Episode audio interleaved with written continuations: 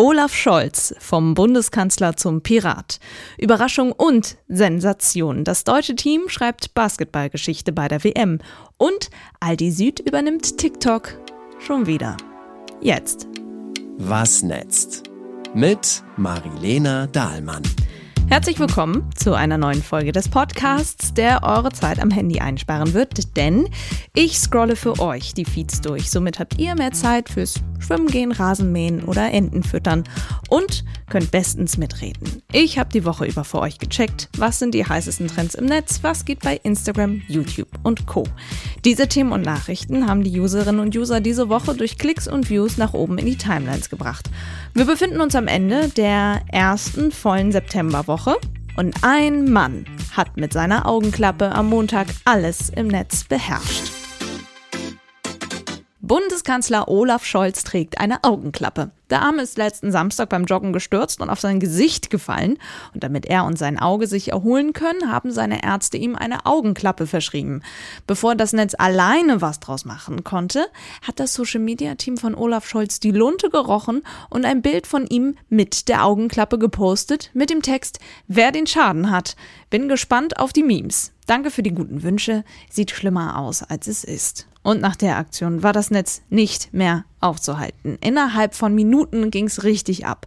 Das ZDF hat gepostet, so war unsere Kampagne mit dem zweiten sieht man besser eigentlich nicht gemeint. Die Piratenpartei, wir sind Kanzler. Der Radiosender NDR 2 hat dazu geschrieben, wenn du Störtebäcker auf Wish bestellst. Außerdem wurde Scholz mehrfach zum Pirat und in das Intro von SpongeBob Schwammkopf eingebaut. Viele haben erst an der Echtheit des Bildes gezweifelt. Der User Dal Pascal zum Beispiel schreibt, das ist aber tatsächlich echt. Das ist Humor, Herr Bundeskanzler. Abgerundet wurde das Ganze von El Hotzo. Krass, Scholz sieht mit der Augenklappe richtig gefährlich aus, fast als hätte er zum Beispiel als Innensenator Hamburgs den Tod eines Menschen zu verantworten oder wäre tief in einen bis heute unaufgeklärten Finanzskandal verwickelt.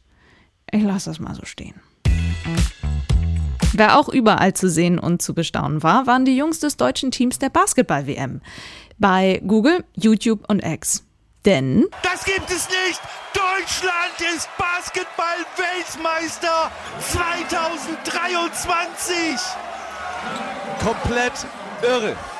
Deutschland besiegt Serbien im Finale der WM 83 zu 77. Ja, die deutsche Mannschaft hat einen Rekord nach dem anderen geschrieben bei der Basketball-WM in Japan, Indonesien und auf den Philippinen. Komplett ungeschlagen aus der Gruppenphase, dann auch noch den Rekordmeister USA besiegt und zum ersten Mal in der Geschichte in einem WM-Finale gelandet. Endlich mal wieder ein deutsches Team, das richtig gut abgeliefert hat bei einer Weltmeisterschaft. Das hat richtig Spaß gemacht, den Männern um Kapitän Dennis Schröder zuzuschauen.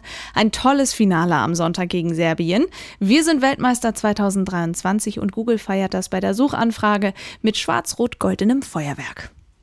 Wir bleiben jetzt mal bei Google und beim Sport.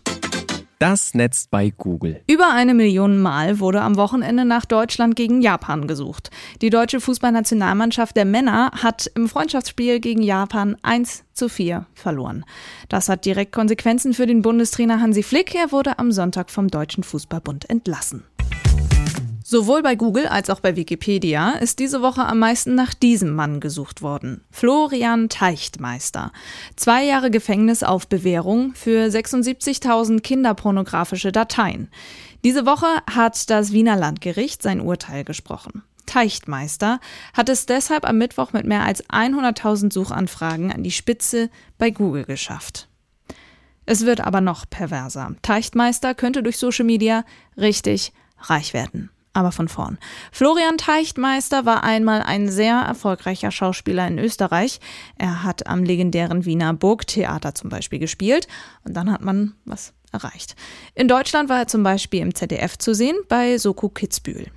Vor zwei Jahren hatte seine Lebensgefährtin ihn wegen häuslicher Gewalt angezeigt und als die Polizei damals seine Wohnung durchsucht hat, haben sie das ganze kinderpornografische Material gefunden pädosadistisch, hat die Staatsanwältin das genannt, was er zu den Bildern und den Videos jeweils notiert hat. Ekelhaft. Jedenfalls im Januar 2023 dann die Anklage gegen Teichtmeister. Der Mann soll heftige Gewaltfantasien haben. Dafür gibt es nun also die zwei Jahre Knast auf Bewährung. Teichtmeister erhielt anschließend eine ordentliche Klatsche Hasskommentare im Netz. Und jetzt wird es echt paradox. Wer diese verfasst, macht sich in Österreich der üblen Nachrede schuldig. Das heißt, wenn Teichtmeister sich dazu entscheiden sollte, gegen die Verfasserinnen und Verfasser dieser Kommentare vorzugehen, könnte er richtig abkassieren. Pro Veröffentlichung eines Hasspostings sieht der Gesetzgeber eine Entschädigung von bis zu 40.000 Euro vor. Bei grob fahrlässigem oder vorsätzlichem Verhalten sogar bis zu 100.000 Euro. Natürlich ist noch überhaupt nicht klar, ob Teichtmeister gegen sie vorgehen will. Die Kronzeitung hat aber schon mal geschrieben, wenn, sollte er das Geld doch bitte einer Kinderschutzorganisation spenden. Und dann Zitat, wir lassen uns dann gern den Überweisungsbeleg zeigen.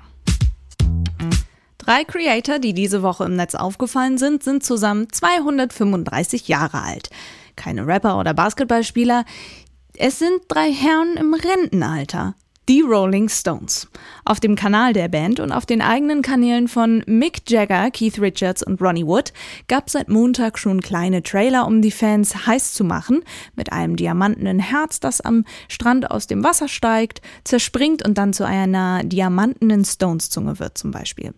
A New Stones Era stand dabei mit Datum 6. September. Selbst auf TikTok sind die Stones damit aktiver geworden und Mittwoch dann die Live-Pressekonferenz der Stones, unter anderem auf YouTube. Hello everyone around the world. We're going global. My name is Jimmy Fallon and someone's phone is ringing already. Oh my god, get out. Figure it out, folks. Put it on silent. Uh, guys, uh, look at us. We're here at the iconic Hackney Empire Theatre in East London. We are live around the world. Yes, im Londoner Bezirk Hackney. In dem Stream ist tatsächlich nichts weiter passiert, als dass die drei das Release-Date ihres neuen Albums angekündigt haben und zum Beispiel so kleine Easter Eggs gelegt haben, dass Lady Gaga wohl auch beteiligt sein soll. Am 20. Oktober soll Hackney Diamonds erscheinen, zwölf neue Songs. Damit ist es das erste Studioalbum seit 18 Jahren, seit 2005 Freunde. Das hat ein riesiges Medienecho ausgelöst. Der YouTube-Livestream hat, Stand jetzt, circa 2,5 Millionen Aufrufe. Das Albumcover hat knapp 125.000 Likes und über 2000 Kommentare bei Instagram. Bis zur Veröffentlichung am 20. Oktober 2023 gibt's immerhin schon mal eine neue Single und die heißt Angry.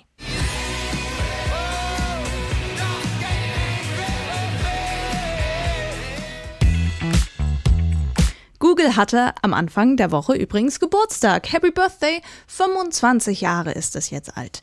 Am 4. September 1998 haben zwei Studenten in Kalifornien eine Firma in einer Garage gegründet, die sie später zu Milliardären machen sollte.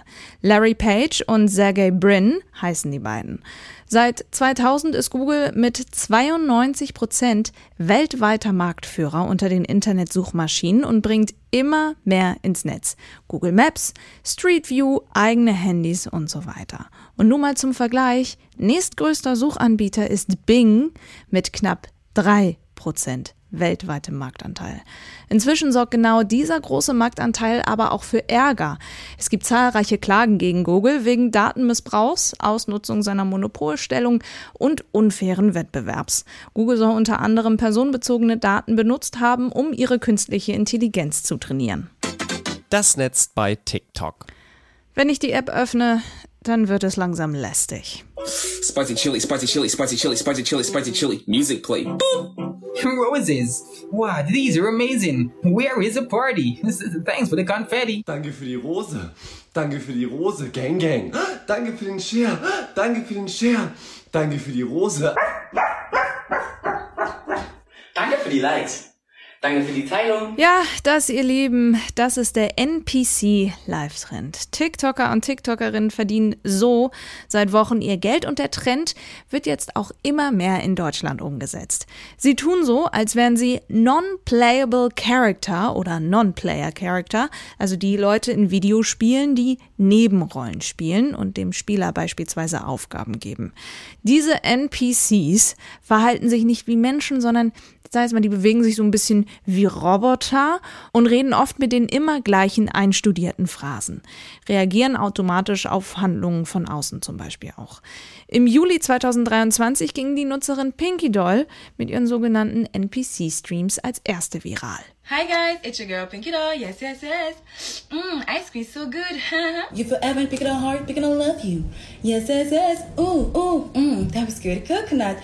Oh, thank you, babies. It's so cute. Mmm, that was good. Coconut. Mmm, that was good. Coconut. Ja, das funktioniert also so.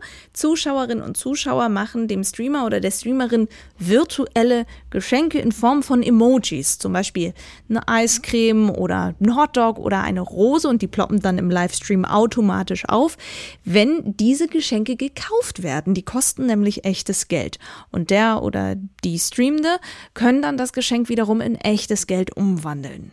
Als Reaktion auf diese Geschenke führt der Streamer oder die Streamerin eine vordefinierte Handlung aus. Es gibt zum Beispiel drei Rosen als Geschenk, wird dreimal mit dem Satz Danke für die Rose reagiert und zum Beispiel dran geschnüffelt oder so eine Plastikrose ins Bild gehalten. Immer mit derselben einstudierten Bewegung. Spannend daran ist, der Schenkende vor dem Bildschirm und die Streamerin oder der Streamer gehen praktisch eine sogenannte parasoziale Beziehung ein. Das heißt, auf ein Geschenk folgt eine unmittelbare Reaktion. Und das Ganze gibt den Zuschauenden das Gefühl, die Kontrolle zu haben. Deshalb funktionieren diese NPC-Streams so gut. Pinky Doll hat damit angefangen. Inzwischen machen es ihr aber immer mehr Leute nach. Mittlerweile auch Deutsche. Johnny zum Beispiel, der macht das täglich, den habt ihr eben im Zusammenschnitt gehört. Ich finde aber die Reaction-Videos wie dieses hier von Riot viel unterhaltsamer. Leute, ich scroll zurzeit durch TikTok und dann sehe ich nur so, danke fürs Herz, danke fürs Herz, danke für mm, eine Rose, mm, eine Rose. Seid ihr eigentlich alle, Digga, was ist, was, was passiert gerade? Wie viel Geld macht ihr eigentlich? Lohnt es sich? Rentiert es sich? Oh ja, und wie sich das rentiert. Pinky Doll hat sogar einen Song aus ihren NPCs gemacht. Aber wo er recht hat. Aldi Süd hat es wieder an die Spitze der TikTok-Trends geschafft, diesmal mit über sieben Millionen Views. Mit einem Werbeclip haben sie die Einkaufsstimmung der Käuferinnen und Käufer getroffen. Es geht um die Annahme, dass die günstigsten Produkte in Supermärkten immer ganz unten in den Regalen stehen. Man sieht also Menschen, die sich total nach unten bücken müssen, mit dem dreckigen Supermarktboden auch noch dazu, wo irgendwas ausgelaufen ist, um an die günstigsten Produkte heranzukommen. Am Ende heißt es dann: Mach dich nicht krumm für günstig. Geh zu Aldi Süd, denn hier findest du überall den tiefsten Preis. Wo du auch hingreifst. So geht Eigenmarke. Ja, das ist schon clever. Vor zwei Wochen ist Aldi Süd ja erst mit Nina Chuba und ihrem Ein Like, ein Lauch schon durch die Decke geschossen. Da wollen einige andere Marken jetzt wohl was abhaben vom Kuchen. Amazon Prime Video zum Beispiel ist sehr aktiv bei aufstrebenden großen Kanälen, so kommentiert deren Account unter dem neuesten Aldi-Post. Eigentlich ganz catchy. Das Netz bei Facebook. Happy Birthday Didi Hallervorden. 88 Jahre ist er alt geworden und der Link dazu von web.de war der erfolgreichste der Woche bei Facebook. Über 2000 Kommentatorinnen und Kommentatoren haben ihm gratuliert. Der Schauspieler und Kabarettist ist in der DDR geboren worden und hatte in den 70ern seinen Durchbruch. Letztes Jahr hat er öffentlich gemacht, dass er jahrelang an schweren Depressionen gelitten hat. Hallervorden ist übrigens total witzig auf Instagram unterwegs und postet dort gerne mal Bilder, wo er in Blumen steht oder Blumen knuddelt. Oder er setzt sich in Kinderfahrgeschäfte rein. Mit 88. Wirklich amüsant. So, das war's. Ich hoffe, euch hat diese Folge gefallen. Abonniert gerne diesen Podcast, damit ihr keine Folge mehr verpasst. Und wir hören uns dann hoffentlich nächste Woche wieder. Passt bis dahin auf euch auf und seid lieb zu anderen. Eure Marilena. Was netzt? Mit Marilena Dahlmann.